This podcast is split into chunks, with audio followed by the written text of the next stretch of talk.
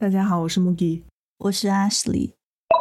最近在评论里面有人提到，在苹果播客搜不到我们，这可能是因为我们苹果播客虽然说在海外区是每一期节目现在都有，但是在国内因为有一个审核制度，而且这个审核制度我们自己也不知道要花多久，然后网上也查不到明确的信息，所以反正就是等审核完成了之后。应该才能在中国区搜到我们的节目，在那之前应该就是搜不到。我们也不知道花多长时间。对，然后如果有人现在在苹果播客搜不到我们，但是想从现在就开始关注的话，可以复制我们在简介里面写的链接到资源库，然后点击关注就可以了。具体方式我们在简介里面也会写。我们还看到了评论里面有人提到了小宇宙。我们之前完全不知道这个平台，既然大家提到了，我们也去补发了一份，所以现在小宇宙上也有我们的每一期节目。我们之后也会持续上传。如果有人是小宇宙的用户的话，大家也可以在那个上面关注我们。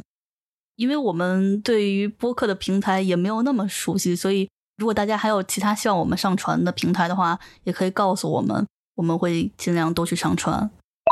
评论里面还有人指出来说，自闭症在中国已经改名了，现在不叫自闭症谱系障碍，而是叫孤独症谱系障碍。我们之前完全不知道这件事情，是评论里面有人提出来之后，我们去查了一下，才发现哦，原来现在真的改名了。我们也完全不知道是从什么时候改的名，我们查到的好像是去年，我们查到那个官方发的文件好像是去年二零二二年。反正发那个文件是二零二二年，所以应该应该是二零二二年开始改的名。总之，现在就是叫孤独症了，不叫自闭症了。对，然后所以说我们现在已经知道改名这件事情，也知道现在的正式名称是孤独症了。但是我们其实自己是有一点矛盾，因为一方面我们当然觉得自己播客做的是这方面的内容的话。有必要向大家科普更专业、更正确的称呼是，但是另一方面，我们又觉得，确实孤独症这个名字现在也没有很普及，我们又有点怕，如果要是从现在开始，我们都把自闭症改成孤独症来说的话，大家可能会不知道我们说的是什么。我们其实也挺好奇，听我们的节目或者说评论的人里面有多少人是知道改名了这件事儿，知道改成了孤独症。然后还有另一点让我们比较矛盾的是，虽说自闭症这个称呼确实不准确，因为我们不是自我封闭才导致我们现在自闭症的这些症状的，所以这个名字确实不太好。对，这个也听起来像是。要么是听起来像是我们是自我封闭，所以才导致的这个病；要么就是这个病的症状就是自我封闭，整天在家待着，谁也不理这种。但实际上就两个都不是。自闭症的名字本来也完全不准确，也是一个很糟糕、很不好的名字。嗯，对，所以我们是能感受到改名的必要性和正当性的。但是改完之后，这个孤独症的名字也是。其实我们也并不觉得自己孤独，而且患病人数应该虽说比例没有那么高，但是考虑到比如说中国的人口基数，甚至是世界的人口基数的话，其实人数应该也没有很少。所以，我们我们自己也不觉得我们自己每天是孤独的。然后，从人口数方面，患病人口数方面来看，也是我们并不孤独。所以，这个名字，嗯。我们身为自闭症的人，其实完全不介意到底叫什么。非要改名的话，我们只是希望有一个要符合我们症状、然后概括的比较准确的名字。啊，我真的不理解为什么要从自闭症改成孤独症。哦，我们也没有去查说为什么自闭症改成了孤独症，可能是因为自闭变成了一个有点像网络用语一样的东西。啊，对，而且我跟我那个多动症的那个朋友聊的时候也是。因为我内向社恐是正常人都能看出来，朋友都能看出来。然后他就说我看着就很自闭啊，所以他们应该是把那个当做一种形容词形容社恐或者不擅长社交的状态的形容词在用。是，但是这又回到了一开始的问题，那孤独也不对呀。对，然后我是觉得，是不是就是单纯觉得我们看起来比较孤独，所以就还是通过正常人的眼睛来看的症状，然后总结了一下，就是我们看起来孤独，然后就这样了。那这样想的话，改了这个名字，即使假设我们其实用的不是自闭症这个名字，而是孤独症这个名字的话，你跟你朋友讲的时候，又会出现一样的状况。你跟你朋友说你有孤独症，然后你朋友说啊，是的，你看起来确实很孤独。啊，对，是的，所以，所以这个改名啊，真的，这个我不知道这个改名是以什么出发点把自闭症改成孤独症的？怎么说？我觉得啊，自闭症和孤独症都不是一个可以准确描述自闭症症状的名字。反正目前我们两个的打算是先暂时继续用自闭症这个名字。但是如果有人觉得还是应该用官方的正式名称，或者说还是孤独症这个名字更好的话，我们可能我们之后应该会再考虑一下，说改口叫孤独症。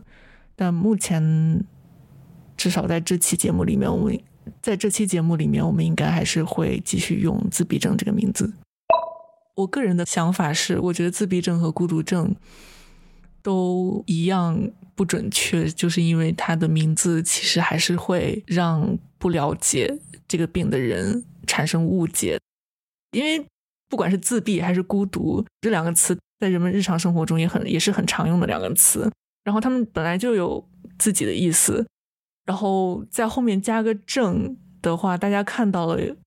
第一反应会以日常生活中的意思来理解。这个病是什么样的症状？就像自闭后面加个“症”的话，最后就会可能就会变成整天不出门、整天不社交、自我封闭的一种病。那实际上自闭症完全不是这样的病。然后孤独症就当然也是孤独，不用说，大家都知道什么意思。然后在后面加个“症”，听起来就像是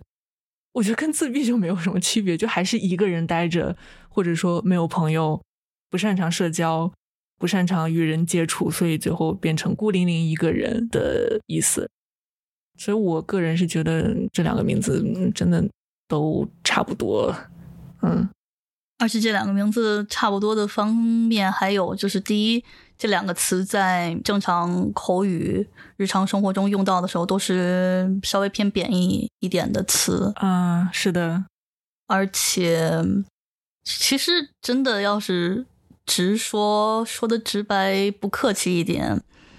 自闭症像是正常人通过他们的眼睛，然后把我们的行为归结成我们自己自身不愿意去跟别人社交，把自己封闭，然后起的这个名字。孤独症像是正常人通过他们自己的眼睛看，看见我们经常一个人，然后就非要觉得我们肯定自己是觉得自己孤独的。所以就是本质都是有一点正常人的刻板印象、偏见和高高在上。嗯，是是这种感觉。我们可能在普通人在其他人看来很孤独吗？我不确定。可能可能我们会给人这样的感觉，但我们实际上完全不孤独。至少我从来没有觉得我孤独过，不管是精神上还是真正的社交上，我没有觉得说整个世界都只有我一个人，谁都没有办法理解我之类的这种问题。在社交上确实会有很多，在这个社会生存生活的话，确实会有很多让我感觉哦，我真的和普通人不一样，我真的和正常人不一样的时候。但这并不代表说我就脱离了这个社会，也并不代表说我跟我跟大多数人不一样，也并不代表说我就没有办法跟他们成为朋友。哪怕不是自闭症，任何人之间，哪怕你们完全不一样，也是可以成为朋友的。反正自闭症也是这样，自闭症是可以和普通人成为朋友的，自闭症和自闭症之间也是可以成为朋友的。像我和阿什利这样。我们也是关系非常好的朋友。我们虽然也有很多不一样的地方，但是我们平时相处的时候，也都经常能感觉到我们可以相互理解对方的想法，哪怕对方的想法其实我们不赞同，或者说其实我们想法和逻辑根本就在这方面上根本就是天差地别，但是我们我们两个之间也是能感受到共鸣的，所以光是凭这一点来说的话，我就觉得我可以很有自信的说，我一点都不孤独。所以，不管是叫自闭症还是孤独症，说白了，其实我都不是很在意。但是我完全不知道这个孤独指的是什么。嗯，然后对我插一句，我其实还挺想知道，希望我们改口，或者说觉得孤独症这个名字比自闭症更好的人，是因为什么样的原因？然后我其实挺希望他们可以告诉我们他们的理由是什么。对，我也确实，你这么一说，我也有点好奇。我不知道大家不是自闭症的人，普通人对这两个名字、对这两个称呼有什么感想之类的。可能我知道自闭症目前还是更普遍，用孤独症的人可能还不是那么的多。但是如果就反正你如果更喜欢自闭症这个称呼的话，或者说你更喜欢孤独症这个称呼的话，我有点想知道，我们有点想知道你们这么认为的原因，我们也可以参考一下，因为我们两个真的就这俩名字怎么都行了，就无所谓，都一样的。嗯，对，我们不能为每一个有自闭症的人说话，但是我们两个是都觉得名字怎样都好，如果非要改名的话，最好是。能用一个更准确概括我们的病的称呼，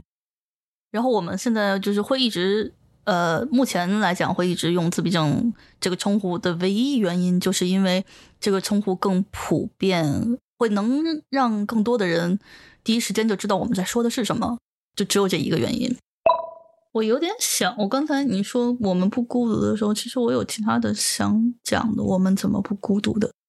我是想说，就是你只是看着我一个人，然后可能在我自己的世界里，但是因为本来自闭症就有，就是兴趣很狭窄，但是在那个狭窄的兴趣里面会很投入，所以就我自己在我自己的世界里，在专注在我自己的兴趣上的时候，我一点都不孤独啊，我超开心，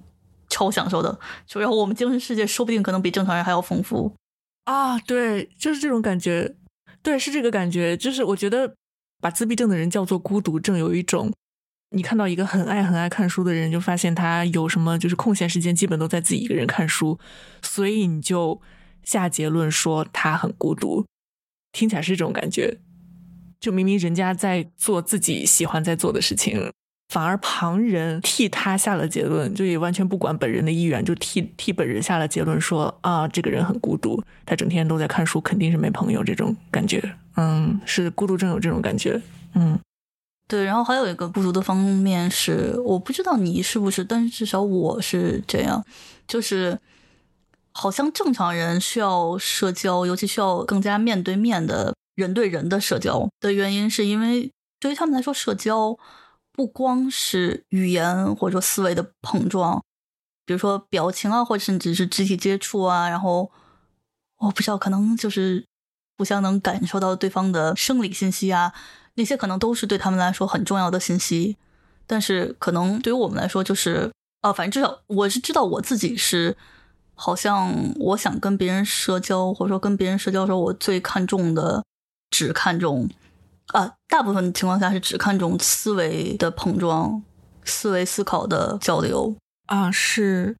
我知道这一点，是因为我我不是说过我没有思念，对我没有想念思念这个。情感嘛，我后来想到原因，可能就是因为对于能跟我做理性交流的人来说，我只要通过不管是文字还是电话跟你们交流了，完成了思维的思考的碰撞，对于我来说，这个社交就完成了。我就没有那种就是我真的要见到你，我才能满足我的那个需求。所以就是从这一点来讲，也是我们在比如说网上看评论啊，或者是在网络世界跟别人交流。发信息这些就已经能满足我们的社交需求，所以哪怕你说你在现实中看到我们不是天天跟朋友在一起交流、跟朋友在一起玩，但是其实我们也不孤独，我们甚至比正常人更容易不孤独。嗯，是的，而且听你那么说，我有点想，我还想到想补充的一点是，就是我发现啊，当然我有可能是错的，如果是错的话，请请来纠正我。就我发现，正常人交朋友，我意思是出去见面的那种，就当面的交朋友，就跟朋友一起出去玩。嗯，对，就是跟朋友见面，他们会很看重一起去跟朋友经历什么事情，一起去跟朋友做什么事情，比如说一起去看电影，比如说一起去吃一家什么很特别的呃饭店餐厅，或者比如说一起去游乐场玩什么，一起去干嘛干嘛干嘛干嘛。这些，我觉得我们两个应该都是这样，就是我们跟朋友出去完全不想干任何事情，我们真的只是想聊天而已。嗯，对。我跟阿什利见面的唯一目的，也真的就是聊天。我们我们是会一起去吃饭啊什么的，但我们一起去吃饭的唯一原因，也是我们要找个地方聊天。因为日本，因为我们在日本找不到可以两个人安静的坐着，然后可以好好聊天的地方。对我们就是想聊天。然后我观察到了其他人的交友，就感觉像是。嗯，聊天，他们当然大家也会聊天，但聊天不是唯一的目的。嗯，而且甚至有时候可能聊天不是主要的目的。嗯，开始进入无法理解环节。对我发现这个就是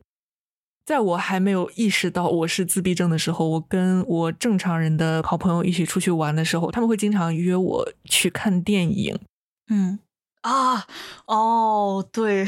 对吧？我们在外面边逛街边聊天，或者说在咖啡店，呃，边喝咖啡边聊天之类的，聊着聊着，他们可能就想换一件事情做，然后就会提议说：“我们去看电影吧。”然后我每次听到这个提议，我都会觉得啊，我们为什么要去看电影？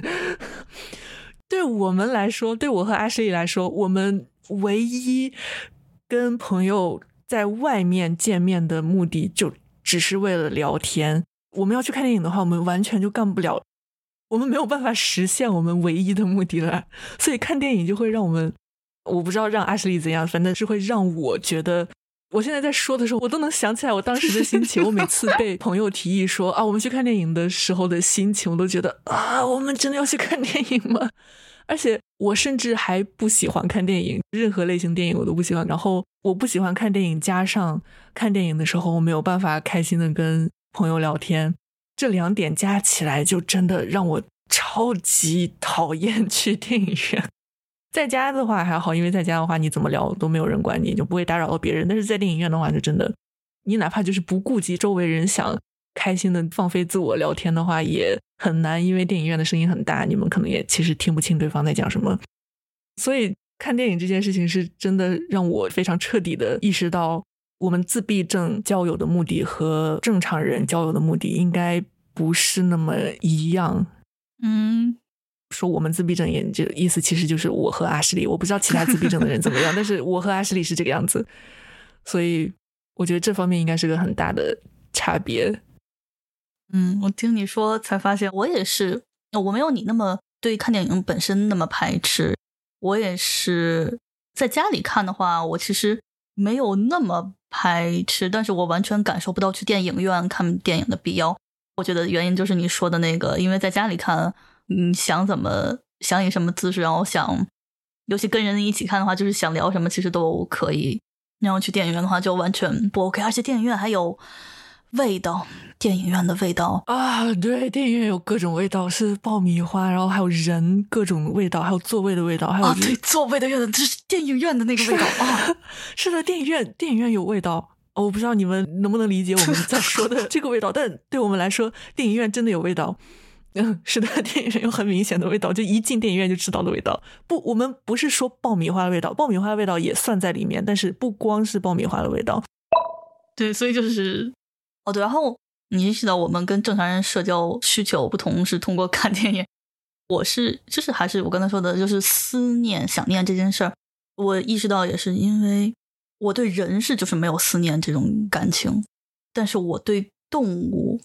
尤其我家养的狗，我是真的有的。然后我后来想一下，就区别就是在狗其实是很需要肢体接触，然后肢体接触是很大的一部分。然后再加上狗，确实就是通过屏幕，它就算能听到你声音，看到你脸，也是它不能认知那是你，所以就是也不能做到有效的沟通。对，然后呃这通过屏幕跟狗沟通，你在想什么？就是不行吧？对，就是所以就是，比如像你跟人的话，隔着屏幕甚至纯语音，你说什么对方也能理解。嗯但是对狗，比如说像你面对面，然后你跟他说，比如说握手啊，我跟他说坐下呀，他可能就是听得很快，马上就会做。但是通过屏幕，就哪怕他能看到你脸，你跟他说坐下，他可能也是就不知道，就有一种我听到我喜欢那个人的声音，但我不知道他在哪儿，然后我也不知道这个命令就为什么我要听的那种感觉。嗯，我觉得你说的就可以总结成说，你跟人相处时的需求就是交流嘛。嗯人有语言，人有各种科技可以用，所以只要能交流，怎样都行。嗯哪怕隔着屏幕，哪怕用信什么的，只要能交流就行。但是狗的话，虽然你到一定程度上你可以跟狗有交流，但是肯定不是人的那种互相交流想法、互相交流思考的那种交流程度。你跟狗的相处重点不在于沟通，不是像人的那种高程度的思维上的沟通，所以你会想你的狗，对，然后而且不是人抚摸狗的话，狗体内也会产生催产素，然后人的体内也会催产素会增加嘛。嗯，这个是你真的要靠实际的抚摸才能达到的是的，反正我觉得不光是狗，我甚至还会想念我的植物。啊！我懂，嗯，我我没有到你那个程度，就是我没有说完全不想，我还是会想。我应该想念，也不是像正常人那样说什么想一起去干嘛干嘛干嘛的那种想念，我是别的原因。然后我能非常感同身受的地方是我我会想念物体，我会想念植物，我会想念动物。我觉得应该也是跟你一样的原因，就是植物我没有办法 远程跟他们沟通，我不可能说我想他了，所以我现在打开手机，我跟他发一条消息，然后等他回复。植物就你永远，嗯，我不应该说永远，就反正至少现在 你是不能做到这件事情的，所以我会想物体，会想植物，会想动物。但是人的话，我还能跟他交流，我就不想，我就没有那么想，我也不是完全不想，我就没有那么想，嗯啊，第一，我是我没有这个情感的程度是到别人跟我说我好想你啊，我们好久没见了，我好想你啊的时候，我其实并不太理解他们说的是什么。就是这句话，我能理解他们在表达他们的一种感受，一种强烈的感受，一种强烈的情感，但我不太知道他们具体说的是什么。这个啊，要让我说的话，如果是我的好朋友，然后并且是正常的好朋友，不是自闭症的好朋友，说这句话的时候，我能不是情感上感觉到，而是作为事实、作为知识，我能知道说，哦，他们在说这句话的时候，我是是他们想跟我一起出去玩，可能是他们想去哪里。然后想跟我一起去，或者说他们想干什么事情，想跟我一起做这件事情，我能理解这个。然后，因为只要不是看电影的话，其实大部分事情我也都能，我也都愿意，并且我也确实能享受说跟我的朋友一起做。我只是让我自己来决定的话，我出门就真的只是为了聊天。但是别人邀请我去做别的事情的话，我是可以接受的，我也是能享受的，所以我也能理解他们的意思。但是如果是那种不熟的人的话，这种我就，嗯，你想我什么？你想我干什么？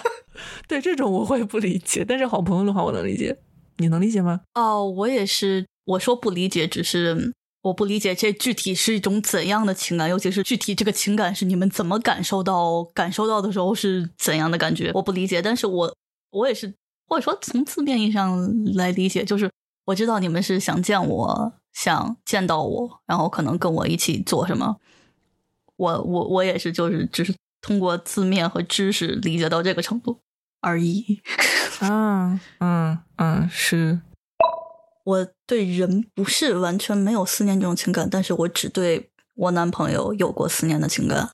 我想了想，就是我男朋友跟其他的人有什么区别。然后我想到的也是，因为我男朋友是我自己会主动进行身体接触的，然后毕竟是情侣，就是他，比如说他的气味，或者是就是我们人意识不能感知到的，但是其他的生理信息对我来说可能也是会比其他人要重要，所以我对他会有思念，会有想见的情感。嗯嗯，我刚刚才反应过来，我跟阿什利是一样的。我对朋友的需求和对男朋友的需求非常不一样。怎么说？就是有非常清晰的区别。我现在就可以解释出来的那种。就是我对朋友的需求，就像我刚刚说的，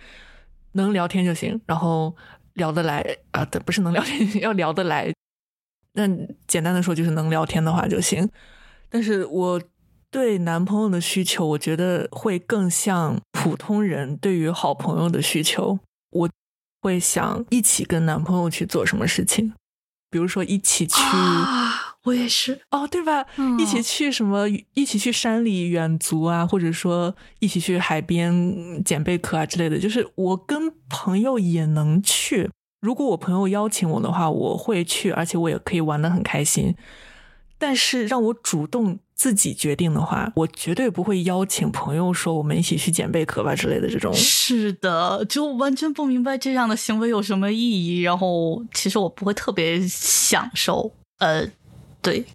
我倒是能享受啊。怎么说？其实我能享受也是本身是我喜欢的的话，我会喜欢这件事本身的那个乐趣。但是，呃，是跟朋友做这件事儿，对于我来说没有任何乐趣，然后我不会享受。我觉得你的意思应该啊，就是朋友不会附加乐趣，应该是对，不会有额外的乐趣。对我就是想说这个，跟朋友去呃去森林里玩的话，就是你喜欢森林的话，我喜欢森林；我喜欢森林的话，我去森林玩这件事情会让我很开心。然后因为我还喜欢跟朋友聊天，那我跟我朋友聊天也很开心。但是对我来说，这两个事情加到一起就没有任何意义。嗯。没有什么是我非要和朋友在森林里面待着才能感受到的东西。对，然后如果是跟男朋友的话，我能享受到的不光是森林的乐趣，也不光是聊天的乐趣。我跟我男朋友不聊天，我也是。所以，我所以我们两个对男朋友没有聊天的需求。没有有，但是他提供不了。但是提供不了的话，我不会像普通普通朋友那么介意啊。对对，啊，对，是这个感觉。男朋友聊不来，我也不介意。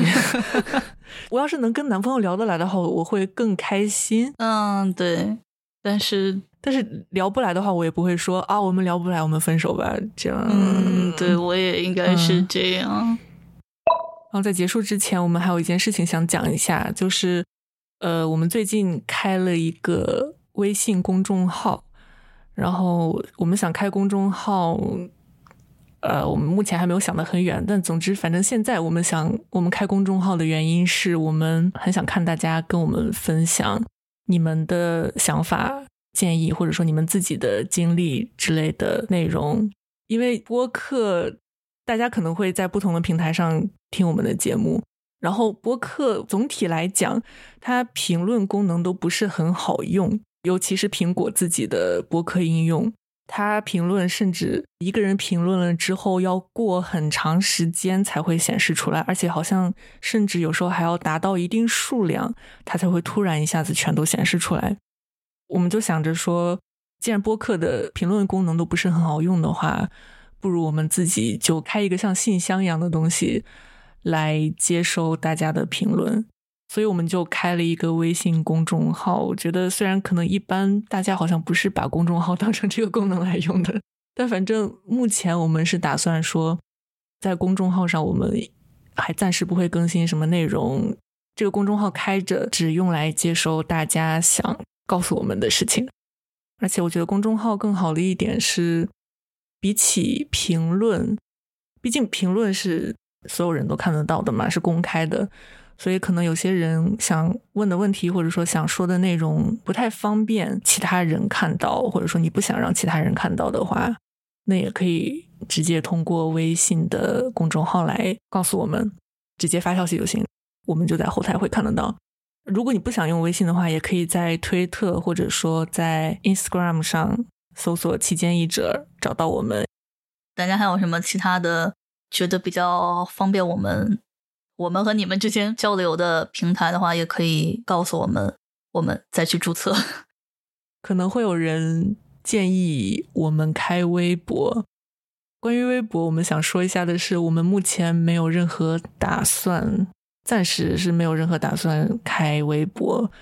因为我们两个也都平时完全不用任何社交平台，然后也不擅长用社交平台。